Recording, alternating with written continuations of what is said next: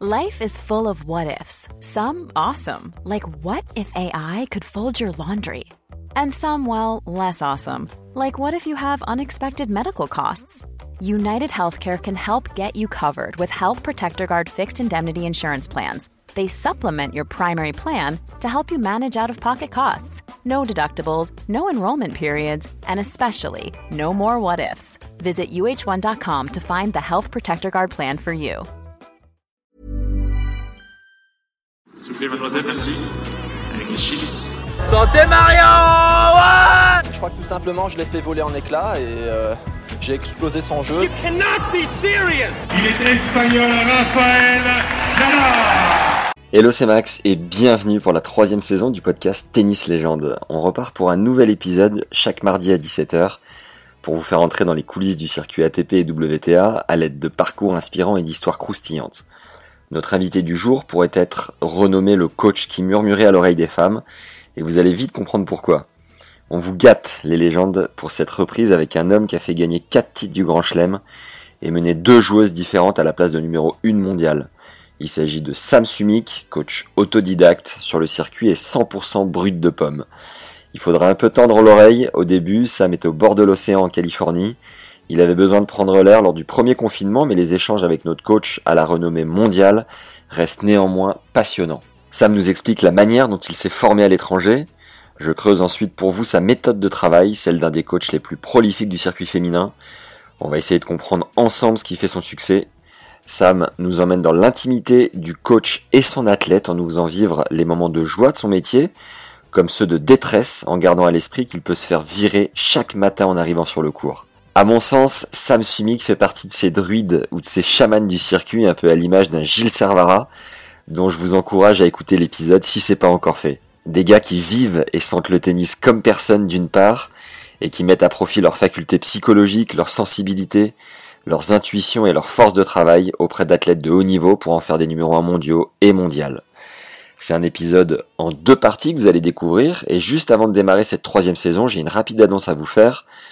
Je ne suis pas enceinte, non, et je vais pas me marier, enfin pas tout de suite visiblement, mais on est sur le point de lancer une formule abonnement dans les jours qui viennent pour vous permettre de progresser grâce aux experts qui interviennent au micro, sous forme de masterclass, donc d'un coaching d'une heure en ligne, où l'on couvrira un sujet différent à chaque fois, on fera tout notre possible pour vous faire progresser d'un point de vue mental, technique, physique, stratégique et statistique, comme on a déjà commencé de le faire. Si vous sentez que vous avez de la marge dans votre jeu, l'envie de grimper au classement si vous êtes joueur, ou de considérablement booster votre coaching si vous êtes entraîneur, inscrivez-vous sur la liste d'attente qui est le premier lien dans la description. Les infos arrivent d'ici fin de semaine.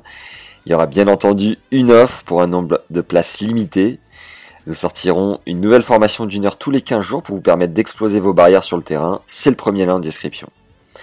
Maintenant, place à l'épisode. Bonne découverte et bonne écoute à tous. Alors Sam Sumik, tu es entraîneur français de tennis pro, né à Lorient. La bise à tous les Bretons. Ta fiche Wikipédia est hyper précise parce qu'elle indique mot pour mot que tu es né soit en 1967, soit en 1968. Est-ce que tu peux nous dire l'année précise? 68. Tu es monté 3-6, puis tu es devenu prof de tennis à Lorient. Au début des années 90, tu prends une année sabbatique pour partir dans plusieurs pays où le tennis a une vraie histoire, l'Angleterre, la Suède et aux États-Unis. Tu commences d'ailleurs ton trip aux US à la Palmer Tennis Academy à Tampa en Floride pendant deux mois. Et tu te fais finalement embaucher à l'issue de cette période par monsieur et madame Palmer. C'est dans cette académie que tu approches le tennis professionnel et commences par coacher la joueuse américaine Mylène Tou, 140e à vos débuts. Elle montera 35e en 2007 et deviendra par ailleurs ta femme. En plus de Mylène, tu as entraîné simultanément trois joueuses du top 40, Anne Kremer, Gisela Dulko et Elena Likovtseva, qui sera demi-finaliste à Roland en 2005. Elle parle de toi comme l'un des meilleurs entraîneurs du circuit féminin. Toi, l'ancien habitué des cours municipaux d'Etel et de Guidel au sud de la Bretagne. Lorsque Mylène Tu a pris sa retraite en 2008, tu t'es consacré exclusivement à Vera Zvonareva pendant deux ans. En 2009, la Fédé française de tennis te fait les yeux doux, mais ne réussit, pas à te garder que quelques semaines, jusqu'à ce qu'un coup de fil totalement inattendu de Victoria Zarenka qui te propose euh, de la coacher. Deux jours plus tard, ton contrat a été signé. Vous êtes restés ensemble de 2010 à 2015, Avec toi, Victoria a gagné deux fois l'Open d'Australie en 2012 et 2013 et atteint deux fois la finale de l'US Open. Sous ton coaching, elle occupe la place numéro 1 mondial pendant 51 semaines. Il y a un petit peu de vent.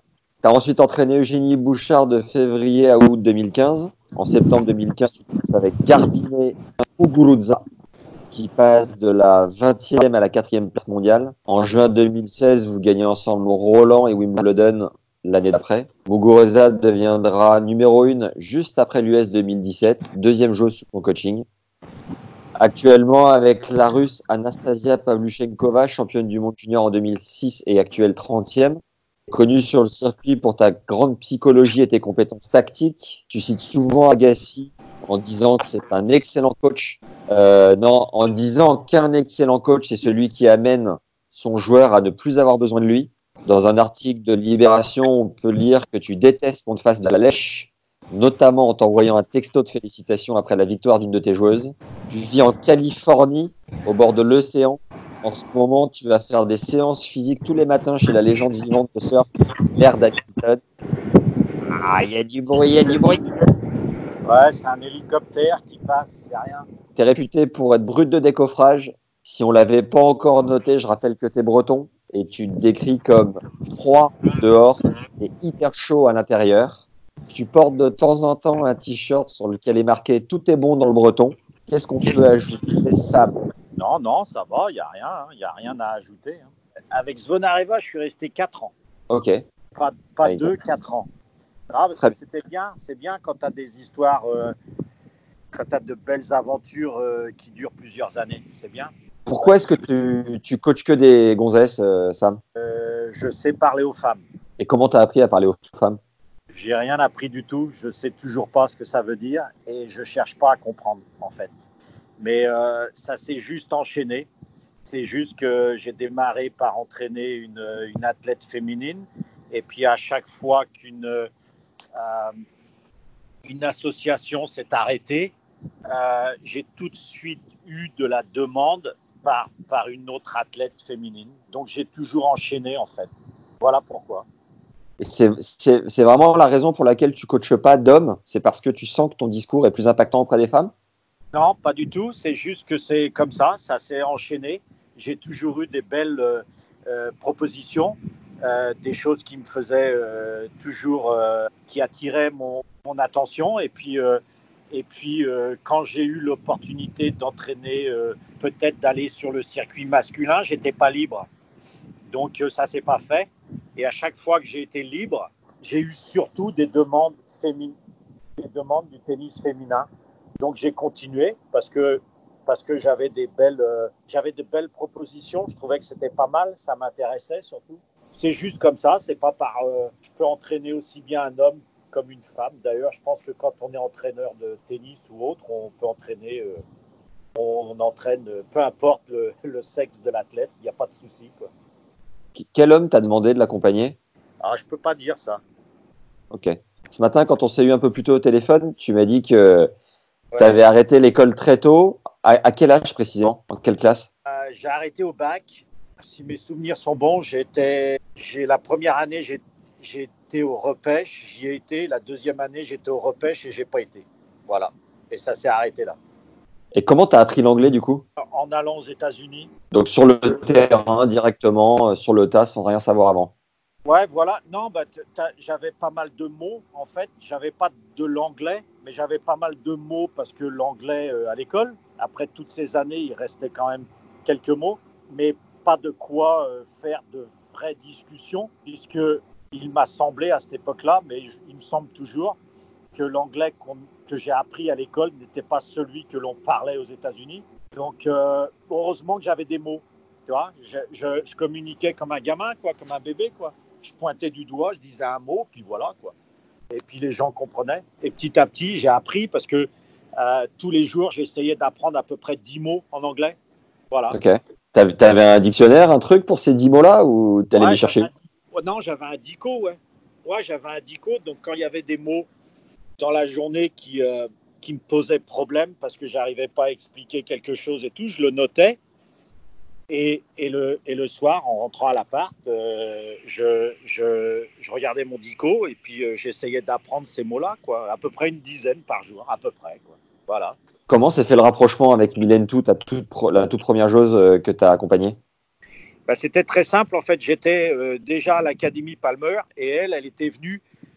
Elle hésitait entre venir s'entraîner parce qu'elle venait juste de tourner pro ou un truc comme ça, ou quelques mois, un an avant, je ne sais plus. Et, euh, et, elle hésitait entre aller chez Bolitieri ou chez Palmer. Donc, elle avait fait un essai dans les deux. Palmer lui a mieux plu et elle travaillait avec le directeur de l'académie qui s'appelait euh, Alan Ma. Elle travaillait avec lui comme coach et tout ça. Et je sais pas, elle a fait quelques années, je pense. Je sais plus exactement parce que je suis pas très bon moi dans les dates et dans ces, tous ces souvenirs là. Petit à petit, euh, moi je faisais le sparring un peu. J'ai fait une ou deux semaines d'entraînement avec elle et puis après elle m'a embauché quoi. Voilà. Un rapide break pour te rappeler qu'on a enregistré 4 secrets de statisticiens avec Fabs Barreau qui travaille pour Gilles Servara, le coach de Daniel Medvedev. C'est une manière de te faire découvrir gratuitement les cours en ligne qu'on conçoit pour te faire progresser. Ces quatre secrets révèlent ce que la stat dit de ton jeu. Tu vas vite le cerner, c'est un outil puissant pour comprendre qui tu es sur un cours de tennis. Tu peux aussi récupérer les 14 conseils du prépa mental Jean-Philippe Vaillant qui a coaché 12 top 100 pour arrêter de mouiller en match. C'est juste en dessous, c'est les deuxième et troisième liens en description.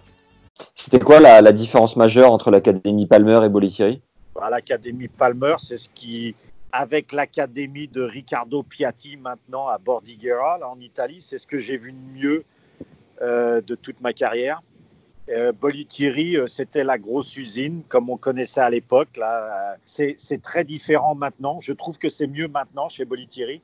Mais avant, c'était, euh, j'aimais pas l'énergie, moi, et, comment c'était un peu, tout le monde s'entretuait un peu pour réussir. C'est pas, c'est, peut-être pas ce qu'il y avait de mieux.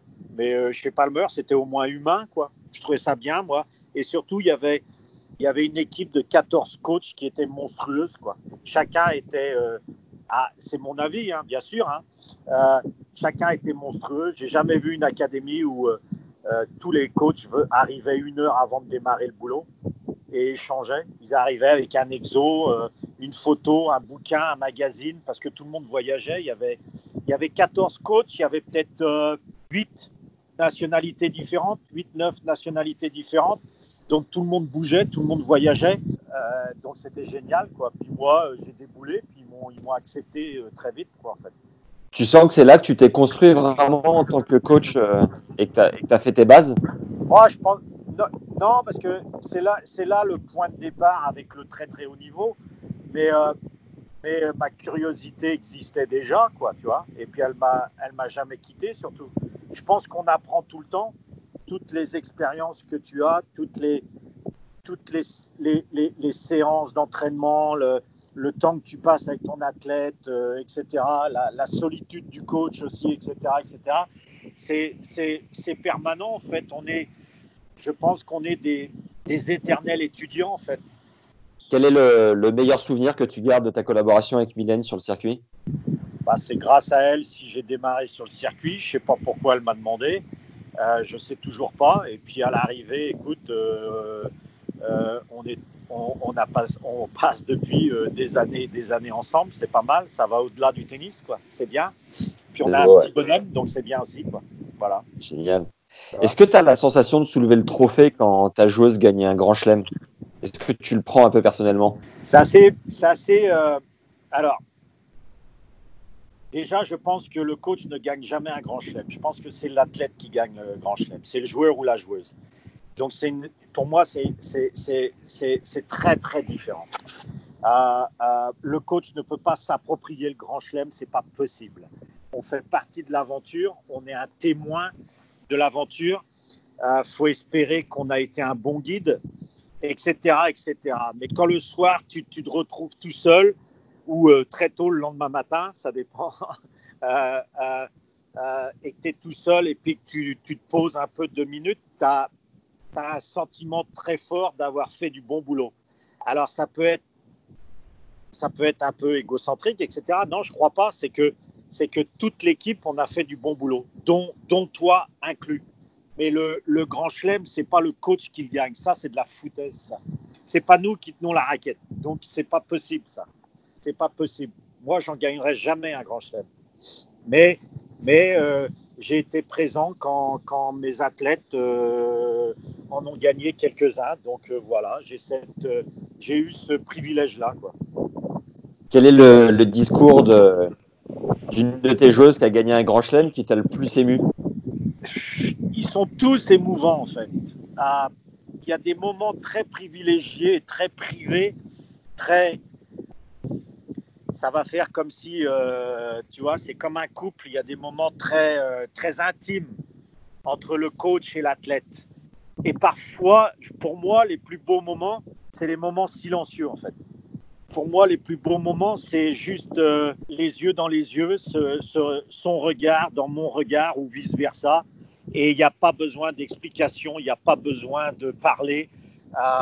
Euh, on a un sourire qui est au-delà des oreilles. Euh, tu as cette plénitude, tout va bien. Et, comment euh, euh, il y, a il y a cette chose indescriptible, cette compréhension mutuelle et puis, euh, et puis ce, respect. Et puis ça a un énorme merci dans les yeux en fait.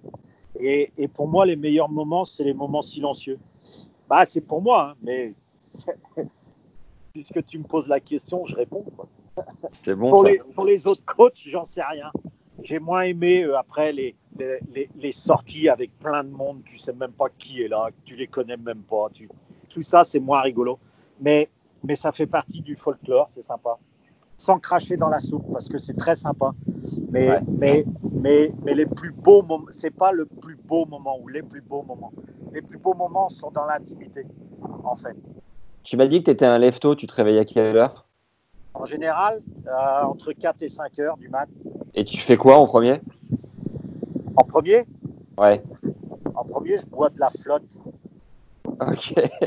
Mais pourquoi tu te lèves aussitôt Qu'est-ce que tu fais le matin Parce que j'aime bien, euh, j'aime beaucoup ce moment-là où, euh, où tous les humains dorment encore. Ça veut dire que tu te couches très tôt aussi ou? Ouais, ouais, je me couche tôt, ouais. Ouais, ouais, Ok. ouais, je peux, je tiens plus sinon. Quelle est ta méthode de travail, Sam, Sumik Quand une joueuse fait appel à toi, elle s'engage à quoi précisément? Les joueuses sont, les joueuses sont extrêmement exigeantes avec euh, envers elles-mêmes, pas toutes, mais beaucoup.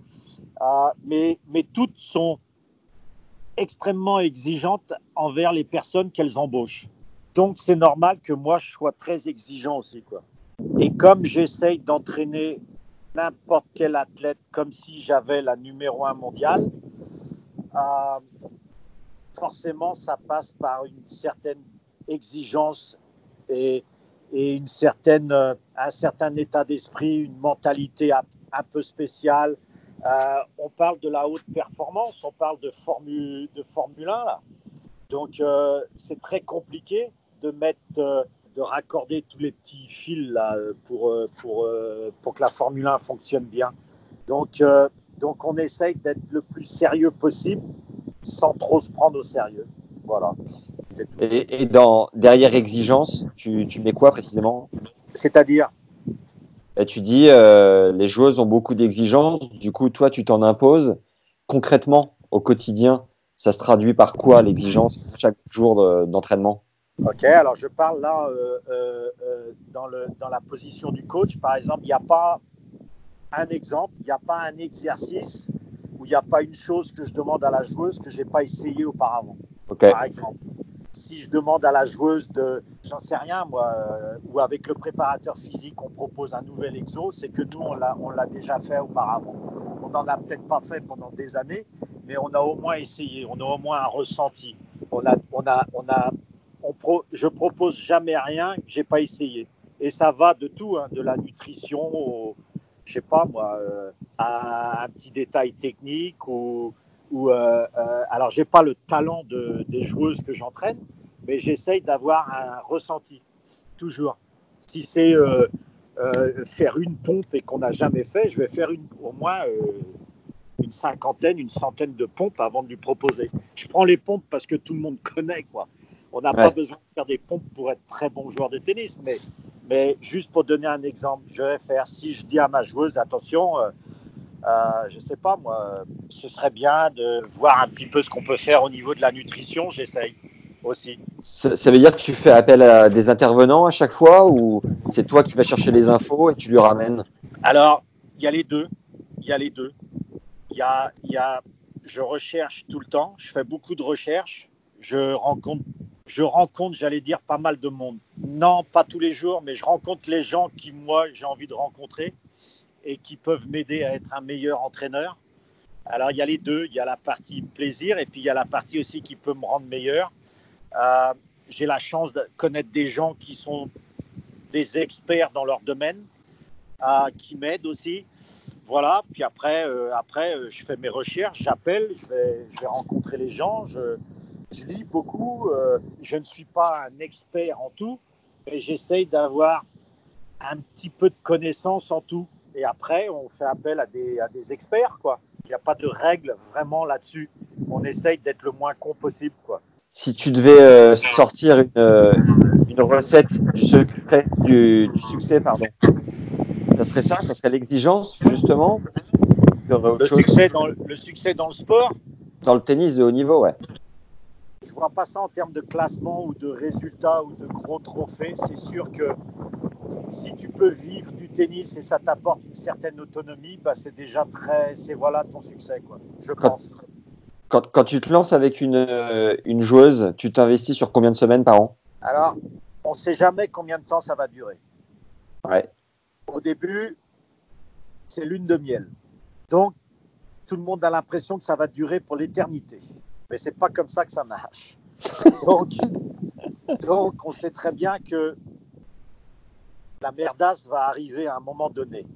La, la- ce qui va faire le succès ou pas de l'association, c'est bien sûr les résultats. On est dans le milieu du sport, mais c'est surtout de savoir comment, comment on va traverser ensemble les mauvais moments, les moments les plus difficiles. Et là, on ne sait pas à l'avance comment les autres, et surtout l'athlète, va réagir quand les moments seront difficiles, quand ce sera dur, que ce soit à l'entraînement où les résultats ne suivent pas, ou, ou etc., etc. Donc, euh, euh, euh, moi, je m'attends à ce que tous les matins, je sois viré, comme ça, je ne suis pas surpris, je ne suis pas déçu non plus. Euh, mais par contre, en tant qu'entraîneur, quand je démarre avec quelqu'un, j'ai toujours une vision sur les 2-3 ans à venir. J'ai Ah, quand même, ouais. un, un plan, un projet plus ou moins secret, parce que de temps en temps, j'en fais part à l'athlète. Euh, mais, mais je ne sais pas si je vais tenir deux ou trois ans. J'ai aucune idée, mais je démarre toujours comme ça, en fait, sur un- une planification, mais avec beaucoup d'adaptation, bien sûr, parce que deux, trois ans, c'est long. Mais j'ai toujours une idée, euh, l'idée où je veux être dans deux, trois ans. Ouais. Et généralement, c'est combien de semaines précisément par an? Enfin, moi, je suis à temps plein, hein, donc euh, euh, je suis euh, quasiment euh, toutes les semaines au boulot. Euh, on parle de peut-être 3, 3, 4 semaines euh, pendant la période creuse, là en novembre, où moi je suis pas là. Et puis après, c'est quelques jours par euh, de temps en temps, en, fin de tournoi, en fin de tournée. Euh, on prend tous quelques jours de repos, mais c'est tout. Euh, un coach, s'il n'est pas là, euh, s'il n'est pas là, s'il n'est pas présent 365 jours par an, c'est pas un coach, quoi.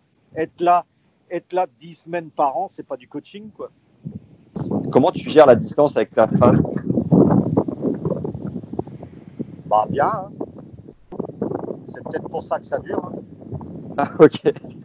C'était pas trop chaud de coacher une joueuse comme Bouchard qui doit être autant sollicitée à côté du tennis? Non, parce que ça, je connais déjà. J'ai eu ça avec. euh, J'avais eu ça aussi un peu avec euh, comment euh, avec Azarenka, euh, Zvonareva qui a quand même été 5 ou 2 mondiales, je ne sais plus, euh, qui a quand même fait deux finales de Grand Chelem, qui a eu beaucoup de succès avant aussi, que, que l'on arrête, etc. Donc j'avais connu un petit peu ça, même si c'est même si c'est euh, pas aussi prononcé que Bouchard, mais mais Bouchard, c'est juste que c'était le mauvais timing, c'est tout. Ça n'a pas collé. C'était une très bonne expérience pour moi. Euh, pour elle, je ne sais pas. Mais pour moi, ça a été une très bonne expérience, même si ça n'a pas marché. Tu vois, ça m'a, c'était, c'était bien quand même, mais je savais que ça allait pas marcher au bout de deux mois. Mais c'est comme ça. C'est comme ça. Euh, est-ce, est-ce, qu'il, y a un côté euh, où tu seras peut-être plus isolé du vent? Parce qu'il y a quand même pas mal de. Je vais bouger. C'est dommage, j'étais bien là devant la mer, là, au soleil. bah, attends, je vais me mettre de, le, je vais me mettre de l'autre côté. J'ai l'impression que c'est bien. Tout à l'heure, tu disais que après la lune de miel arrive la merdasse. comment, comment tu la sens arriver, cette merdasse? On ne peut pas bien jouer et avoir des bons résultats sur toute une année. C'est très très compliqué. C'est possible, mais c'est très très compliqué. Il y a forcément des périodes difficiles. Parfois, les résultats sont bons, mais, mais la période est difficile.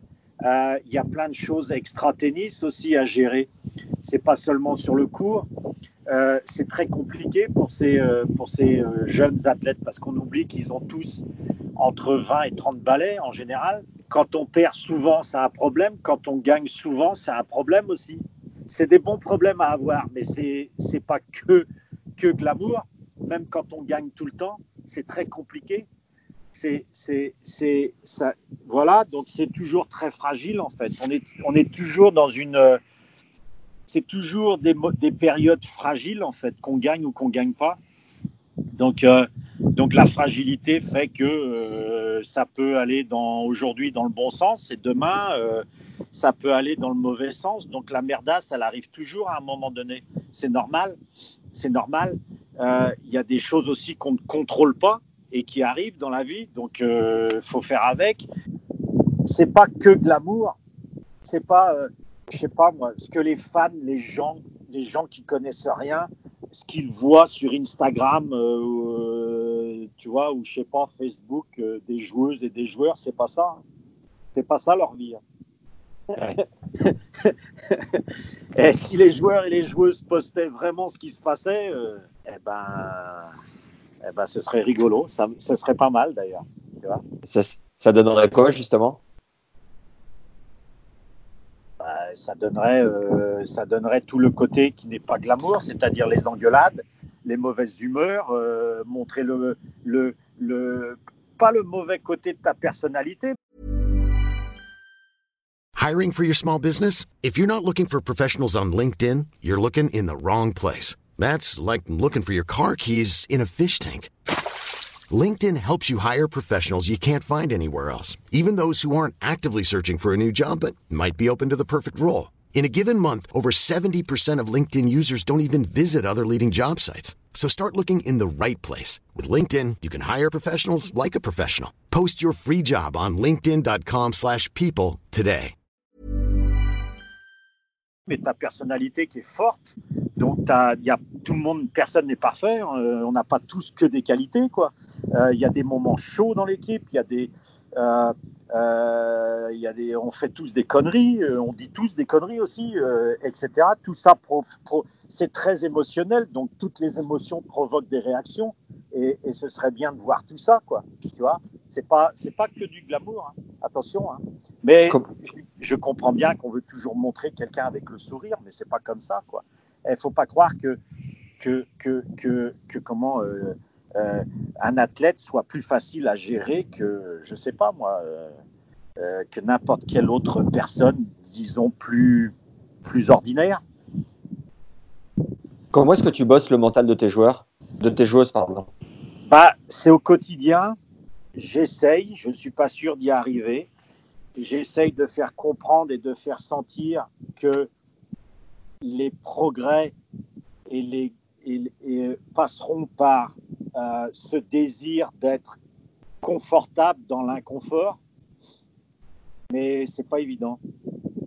C'est pas évident. On n'aime pas trop l'inconfort. Ça passe euh, à la salle de gym, ça passe sur le cours de tennis, ça parle dans les discussions, euh, des fois dans les petits défis qu'on se lance. ça, ça, il y a plein de choses. Des fois, je provoque un peu, je peux être un peu provocateur. Euh, et je vois comment ça réagit, etc., euh, etc. Euh, en général, je pense que ce que l'on voit ce que l'on voit de l'athlète sur le cours est en général un bon reflet de ce qu'ils sont dans la vie, tu vois. Voilà. En termes de volume de travail, une journée type d'entraînement avec toi, c'est quoi? Bah, Ça dépend. Déjà, déjà qu'on fasse beaucoup de tennis ou beaucoup de physique ou pas, la journée elle est pleine parce que les gens oublient que euh, les gens oublient que euh, les soins, le repos, euh, tout ça font partie du programme. Ça fait partie de l'entraînement. Ça fait partie du programme quotidien de l'athlète. Donc, quand, vous voyez quelqu'un jouer au tennis deux heures ou trois heures par jour, la journée n'est pas finie. C'est qu'une partie de la journée. Il y a tout un travail invisible aussi. Et la récup en fait partie. Alors, et la récup, ça veut pas dire être. Ça peut être une petite sieste, bien sûr, mais euh, ça ne veut pas dire être dans le canapé à rien faire ou à, envoyer des trucs euh, avec le téléphone sur les social media et tout ça. Non, non, il y a, beaucoup de temps aussi avec euh, le ou la kiné. Il y a beaucoup de choses à faire pour aider à la performance. Il y a bien sûr le tennis, bien sûr la salle de gym ou, la préparation physique, mais il n'y a pas que ça. Le, le minimum de- d'heures passées sur le cours en période d'entraînement, c'est quoi? Deux- C'est quoi? 4 heures? 3 heures? 5 heures? Sur le, sur le cours, Ouais.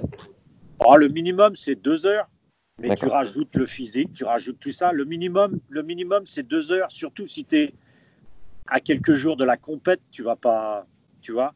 Si tu es en décembre, tu fais plus que deux heures, mais, mais ça, ça- ça dépend. Il y a des, ça dépend de la période de l'année. Mais euh, le minimum, minimum, c'est ouais, c'est le minimum, c'est une heure. Si tu es la veille d'un match, tu fais une heure. Et encore, des fois, tu fais 45 minutes, ça dépend. Mais, euh, mais les grosses périodes d'entraînement, c'est beaucoup plus que deux heures. Ça, c'est sûr. C'était Ouais. combien? Oh, on peut passer, euh, je sais pas, on peut pas. Il n'y a pas de temps en fait. On fait ce qu'on a à faire. Euh, on peut passer 4 heures, 5 heures. J'ai passé plus avec avec Zvona Areva. Je passais beaucoup beaucoup de temps sur le cours. J'ai passé des heures et des heures. J'ai fait des 6 heures sur le cours parfois. J'étais avec Henri Lecomte hier euh, en interview et il me disait qu'à ses débuts avec Yon Tiriac, il passait 8 heures sur le gazon à faire de la volée, à faire Ouais. du coup droit, à Ouais. faire du revers. 8 Ouais. heures, il me dit, mais j'étais mais explosé. Quoi. Ouais, ça m'est arrivé avec euh, Zvona Areva. Ça m'est arrivé. Ça m'est arrivé. Ça m'est arrivé de passer deux heures et demie sur un exo avec Zvona Areva. Putain. Mais tu la rends pas folle, la joueuse, à un moment donné? Non, c'est elle qui me rend folle, qui me rend fou. pardon. non. C'est énorme.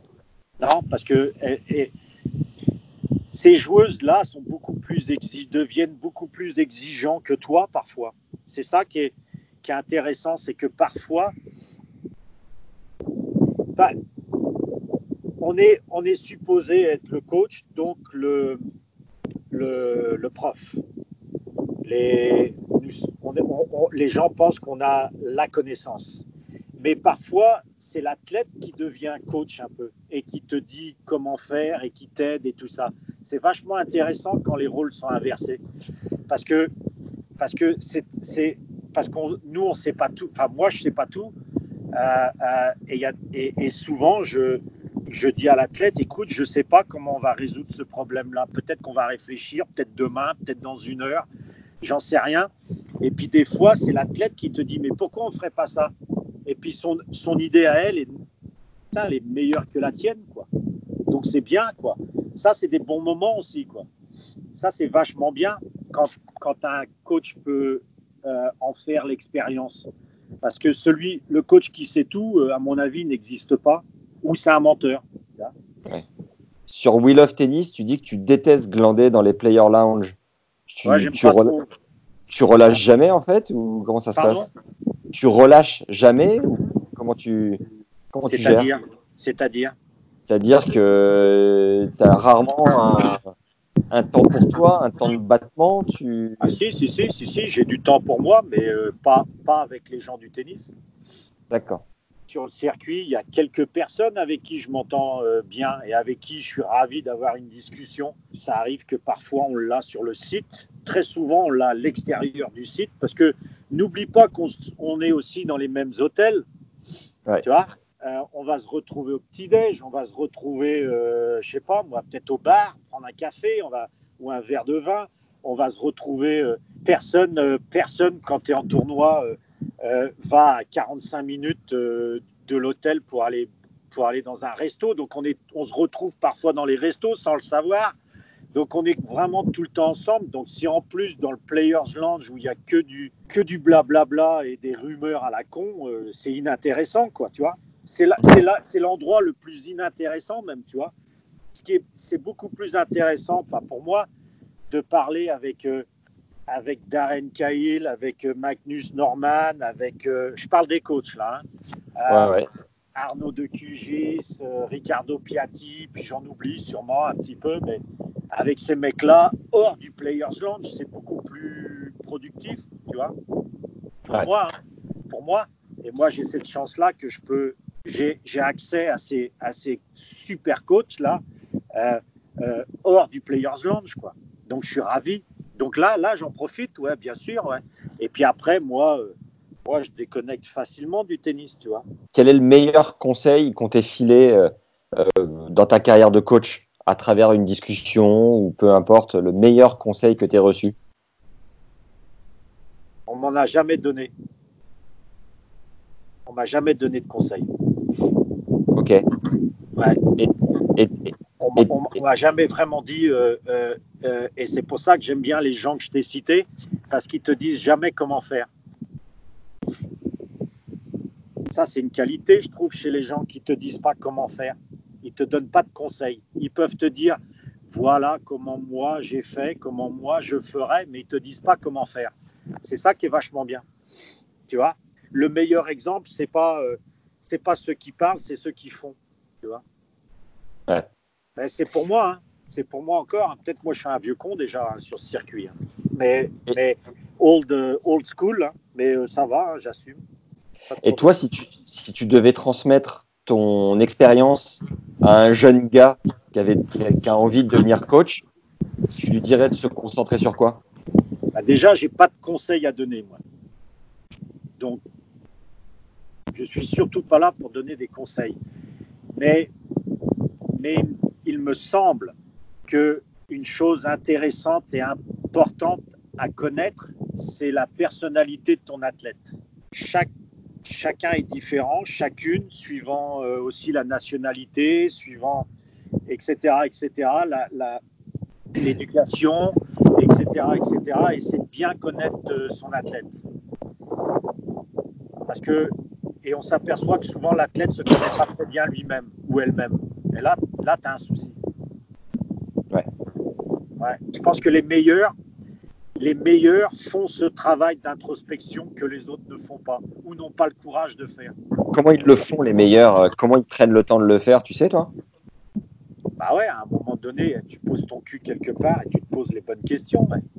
Attends, parce que, parce que tout le monde, ils sont tous ou toutes entourés de gens qui leur disent quoi faire. Sont, beaucoup sont dans le confort. Mais il y a un moment donné, tu en as qui refusent le confort, qui se disent Attends, attends, attends, c'est sympa, c'est bien. Euh, euh, je sais même pas comment faire une réservation pour un billet d'avion, tu vois. Euh, tu arrives presque à 30 ans, tu n'as jamais réservé un avion pour ta, pour ta pomme, tu vois, c'est grave, quoi.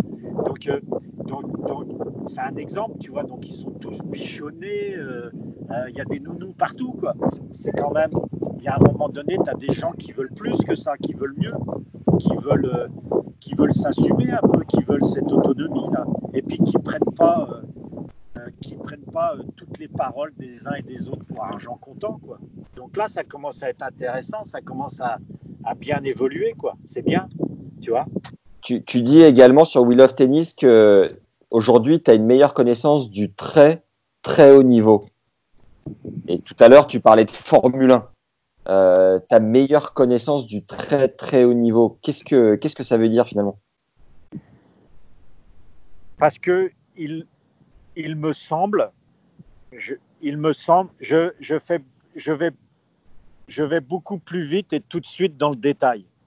Voilà, il me semble que, que j'arrive de mieux en mieux à faire ça.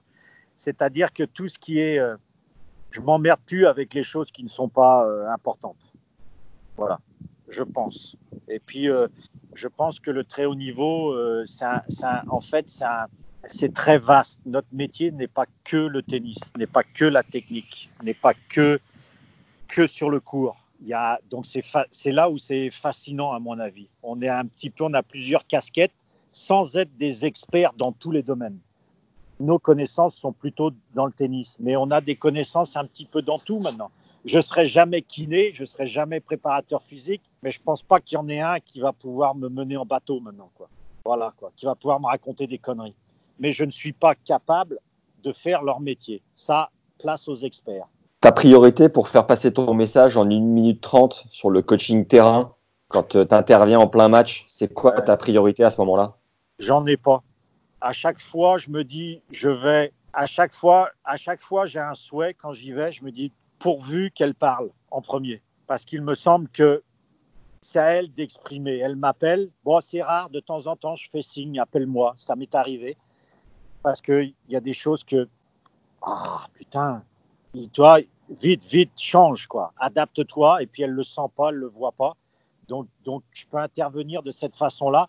Quand c'est moi qui demande à y aller, ce qui est rare, c'est moi qui parle en premier. Et on peut vérifier, je pense, c'est toujours comme ça. Mais quand elle m'appelle, ce qui arrive 90% des fois, je me dis pourvu qu'elle parle, pourvu qu'elle parle. Et en général, qu'est-ce qui se passe? On arrive et elles disent rien. c'est ce que j'ai vu avec Kukuruza. Et, là, et là, moi, personnellement, je suis dans la merde. Je sais pas quoi dire. J'en sais rien. Je sais même pas par où commencer parce que je peux parler du soleil, mais si c'est pas ça le problème, ouais. c'est du temps, c'est du temps de perdu. Donc, à chaque fois, j'espère que la joueuse va s'exprimer. Et des fois, ça m'arrive, je dis, bon, comment tu te sens? Qu'est-ce qui se passe? Ça m'arrive, on l'entend peut-être pas ou j'en sais rien, mais ça, souvent, ça m'arrive. Et des fois, et souvent, j'ai pas de réponse. Donc là, tu es obligé d'y aller, tu es obligé de parler, tu es obligé de dire quelque chose. Alors, ça peut être tactique, ça peut être là, tu vas, quoi. Tant pis, tu as une minute, tu plus qu'une minute, mais tu vas, quoi. Et tu sais pas si tu. Comment tu dis Si ça va être productif ou pas. Ok. Et pour être honnête, j'ai eu des joueuses qui euh, m'entendaient même pas. Ah ouais Ah bah ouais, ouais, bah non, bah non, non. Non, non, non, non. Mais c'est pas un reproche, c'est comme ça, les gens se rendent pas compte. Euh, soit euh, l'athlète est trop dans la frustration, soit dans la concentration, euh, soit c'était juste pour t'avoir auprès, tu vois, auprès d'elle, soit c'était juste, ça peut être qu'un soutien dans le regard, ça peut, c'est très bizarre. On pense toujours qu'on doit parler, mais pas forcément. Hein. Pas forcément. Hein. C'est les mots ont, ont, une certaine saveur et puissance parfois, mais pas toujours, quoi. Mmh. En tout cas, le son c'est beaucoup mieux. Merci beaucoup, c'est top. Là, on est bien là. ouais, là c'est mieux, ouais. ouais. Euh, quelle relation tu avais avec Colchita Martinez quand tu étais accompagné euh, Muguruza? Vous étiez complémentaires? Bonne, Bonne parce qu'au départ, elle était capitaine de Fed Cup. En fait, ce qui s'est passé, c'était ça. Je connais la joueuse, etc. Puis je, je, euh, je connais aussi son ancien coach, Gabi, Gabriel Urpi, tu vois. Donc, ouais. donc quand Conchita jouait toujours en fin de carrière, moi j'étais déjà sur le circuit, donc je l'ai croisé un petit peu. Mais là, là où je l'ai rencontré vraiment un peu plus connu, c'est que quand Garbinier a fait appel à moi pour l'entraîner, c'était déjà un peu Conchita qui s'en occupait. D'accord. Tu vois, donc c'est comme ça que j'ai connu un peu Conchita. Et, euh, et, après, Conchita était capitaine de Fed Cup. Donc elle avait, c'est normal, comme avec toutes les joueuses espagnoles, elle avait une certaine. Euh, elle était présente, elle, était, euh, elle venait voir les matchs, mais elle, était, elle, elle, elle ne. Non, non, la, la, relation était bonne, pas de souci. Quoi. Et qu'est-ce que tu as appris d'elle? Rien. c'est clair. Est-ce que tu pratiques la visualisation? Non, je suis pas un expert. Mais si je fais appel à quelqu'un pour euh, de la préparation mentale ou peu importe et que cette personne parle de visualisation, j'ai rien contre. Je suis très, euh, je suis très curieux. Je suis, je suis vachement, euh, je suis ouvert moi à tout. J'essaierai avant, mais mais je pense que de toute façon on le fait sans savoir ce qu'on fait. Voilà quand tu as, par exemple, euh, quand tu es en Grand Chelem et que tu vas aller jouer ta finale et que tu as presque 48 heures pour réfléchir à tout ça, crois-moi que tu visualises. Tu as déjà joué le match 20 fois, ce qui peut être un danger. Mais tu le joues 20 fois déjà. Même la joueuse le joue 20 fois. C'est très, très long. Ouais. Donc, plus il y a d'attente, plus, plus ton cerveau réfléchit et tu visualises. C'est normal. C'est comme les, les préparations de match. Tu as, as, des joueuses. Moi, j'ai eu des joueuses qui aimaient avoir quelques infos le soir avant d'aller euh, euh, avant d'aller dans leur chambre tranquille ou d'aller se coucher. Et puis le lendemain, beaucoup plus de détails. Donc je suppose que ça travaille déjà c'est déjà euh, un travail de visualisation, sans rentrer dans le peut-être dans le détail d'un expert et de etc etc. Mais il y a, y a déjà un peu de ça. Mais je suis pas un expert. Mais je suis si si ça peut fonctionner, moi je suis pour. Il n'y a pas de problème. Tu médites? Euh, ça veut dire quoi? Si, si je m'assois et que euh, je mets les doigts comme ça et je fais home, home pendant 20 minutes, non. Non, pas cette forme de méditation. Non. Non. Mais quand je passe, quand je passe une heure dans le sauna et que je suis allongé, c'est un peu une méditation, ça, non? Ouais, Quand ça joue. la- Quand je fais de la, je sais pas, plein d'exercices de respiration, c'est de la méditation. Tu vois Ouais. Aujourd'hui, dans ta carrière de coach, quelle est la chose dont tu es le plus. euh, dont tu as le meilleur. euh, comment le formuler La chose qui te rend le plus fier, finalement? J'ai pas une grosse fierté pour être honnête, tu vois. Je suis, je suis toujours satisfait quand le, quand le travail est bien fait et quand il y a une validation du bon travail. Voilà. Mais c'est pas forcément une fierté, c'est juste une satisfaction, tu vois. Et ton Graal, en tant que coach, qu'est-ce que tu aimerais aller chercher? Ah, mais moi, rien. hein. Moi, je, je, moi, rien. Euh, Juste, je fais mon boulot du mieux possible. On me paye pour faire pour une tâche bien précise et j'essaye d'être le meilleur possible. Ce que moi, je pense être le meilleur pour cet athlète-là. Moi, mon Graal, euh, j'ai jamais voulu vraiment faire ça. Donc, euh, je suis là par hasard, moi.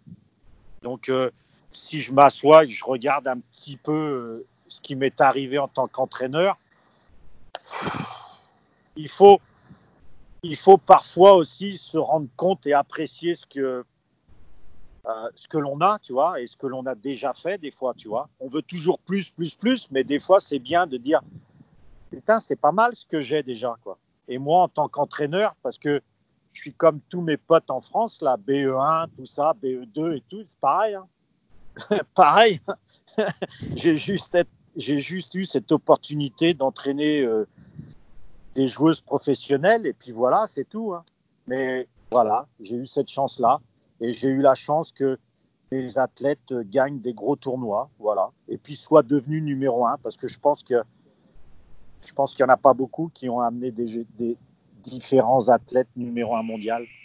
Tu vois, faut, faut croire que tu as une bonne méthode, hein, parce que pas tu répètes, tu répètes souvent la- chance, mais mais il y a plus La que bonne ça, je pense. La, la bonne méthode, c'est pas de méthode. C'est bon, ça. Est-ce que tu as des superstitions? C'est-à-dire, sur les tournois, des choses que tu répètes parce que ça te, ça te met dans un bon état d'esprit? Non, si une routine euh, est assimilée à une superstition, alors oui, mais des routines, oui, mais pas de superstition, non. C'est quoi du coup ta routine? Ma routine à moi? Ouais. ou, ou avec l'équipe et l'athlète Bah, la plus intéressante à partager Allez, la tienne. Moi, la mienne, c'est toujours euh, très simple. Je me lève tôt, je fais du sport et la meilleure énergie possible. Et je pense que la meilleure routine possible, c'est d'amener la meilleure énergie possible. J'aime beaucoup euh, euh, les, bonnes énergies. J'aime bien, j'essaye de m'entourer de gens qui ont une énergie qui m'intéresse. Voilà, et je pense que dans une équipe, c'est pareil. Je pense que le, le leader, c'est l'athlète du groupe, c'est pas le coach. Euh, euh, mais j'aime bien qu'il y ait une bonne énergie entre tout le monde, même dans les moments difficiles. C'est possible d'avoir une bonne énergie dans les moments difficiles. Quand c'est euh, des moments chaotiques, il faut apprécier les moments chaotiques aussi. Il y a du bon là-dedans. Ça veut dire que si le prépa physique n'apporte pas une bonne énergie, est-ce que tu as le droit de l'ouvrir et de dire aux joueurs écoute, euh, je refuse de bosser dans ces conditions-là C'est soit lui, soit moi. Enfin, comment tu gères à je ce moment-là? refuse pas de bosser dans ces conditions-là. Je, je, on distribue des cartons jaunes et des cartons rouges. Maintenant, euh, t'inquiète pas, c'est pas à moi de moi. euh, l'athlète s'en rend compte aussi et, et des fois c'est l'athlète qui a une mauvaise énergie. On n'hésite pas à lui dire. Enfin, moi, moi, j'hésite pas parce que il me semble que il me semble que c'est très important dans une équipe.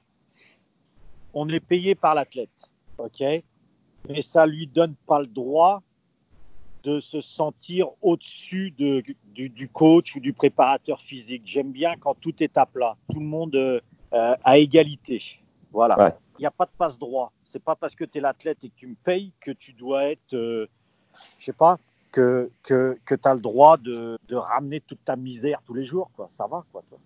Parce que si toi, tu fais ça, tu es viré dans la semaine. hein. Ah ouais. Oh.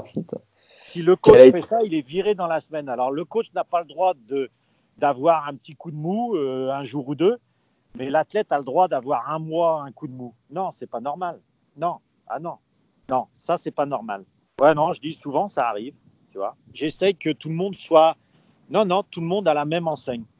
Il n'y a pas de, il y a ce qui est valable pour l'athlète est valable pour moi et vice versa. Voilà. Quelle a, été, quelle a été la fois où tu t'es fait virer et ça t'a le plus impacté? Ça t'a le plus fait mal? Ça m'a jamais fait mal. Parce que tu te protèges, tu te blindes en fait.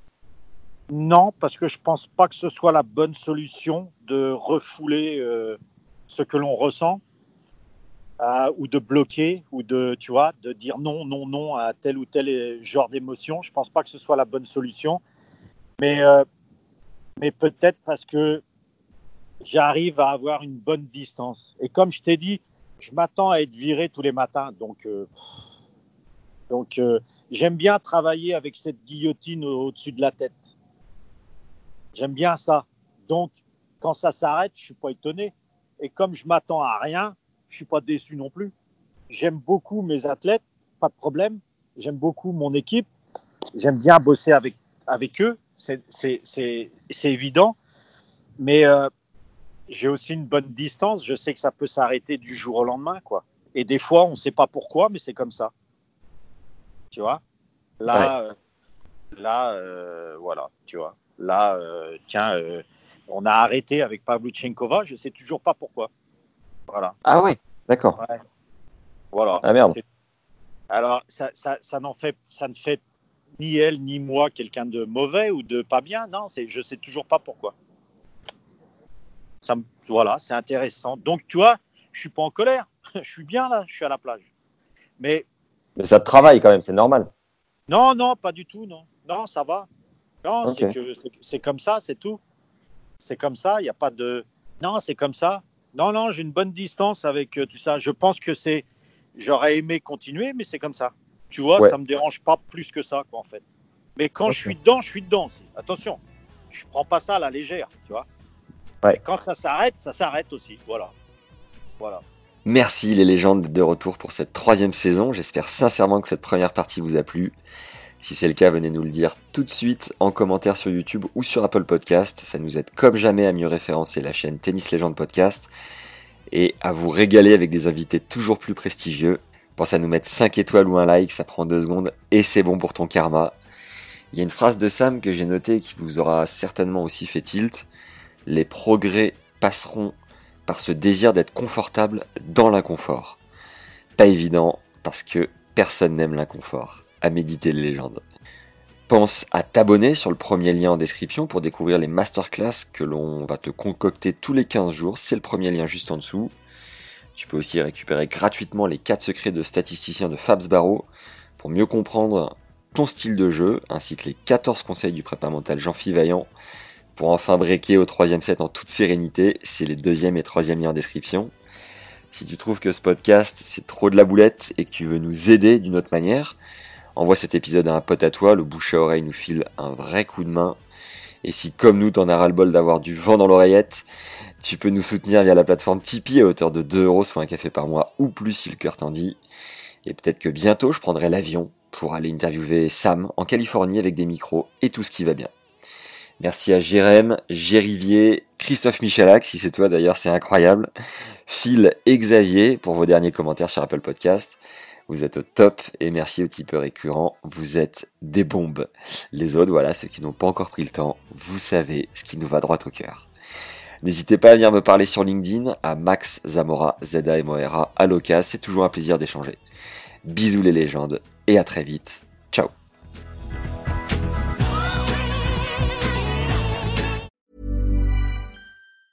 Mom deserves the best, and there's no better place to shop for Mother's Day than Whole Foods Market. They're your destination for unbeatable savings, from premium gifts to show-stopping flowers and irresistible desserts. Start by saving 33% with Prime on all body care and candles. Then get a 15-stem bunch of tulips for just $9.99 each with Prime. Round out Mom's menu with festive rosé, irresistible berry chantilly cake, and more special treats. Come celebrate Mother's Day at Whole Foods Market.